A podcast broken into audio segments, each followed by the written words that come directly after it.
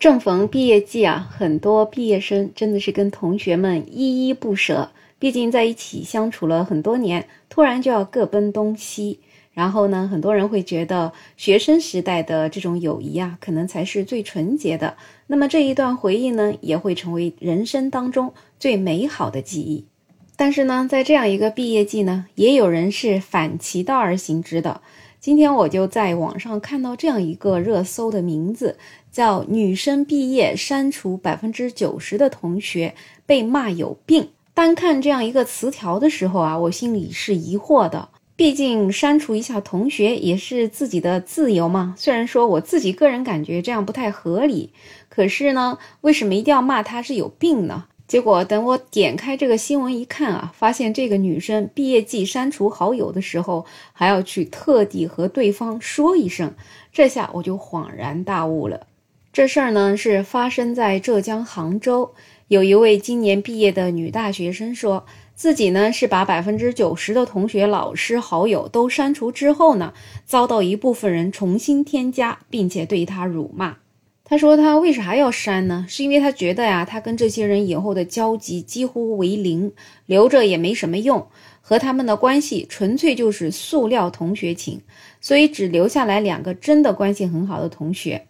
另外，他在删其他人之前呢，都会给他们私信发一下微信，说后会无期，礼貌互删，祝好。”结果这事儿发生之后呢，他就从别人那里得知，有一些被删的同学骂他是神经病，更加有人直接在好友验证留言骂他。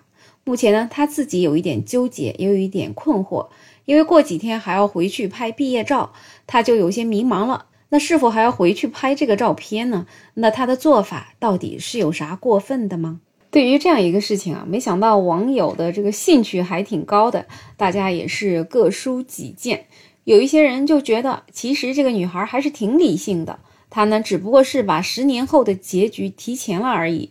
除了少数小圈子的技术类的专业，九成的大学同学过了十年，其实基本上也是失联，谁都不会再去联系谁了。而且呢，这个是人家女孩自己的微信，那么爱留谁就留谁。为什么那么些人那么闲，还来管别人删不删的事儿？反正就应该少管，不要说以后总会用上的。有些人啊，看着他们在这个通讯录里面，就会觉得烦。为啥不删呢？就觉得这女孩啊，就是删的好，有个性。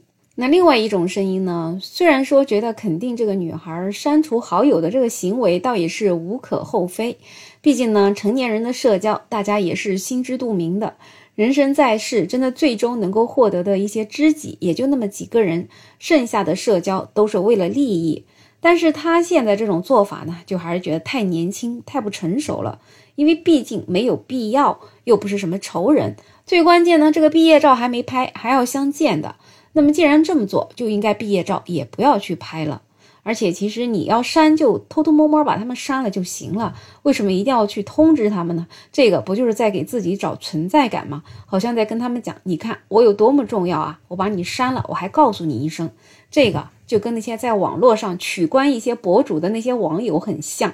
讨厌一个博主，一定要在他下面留言说讨厌你，取关你。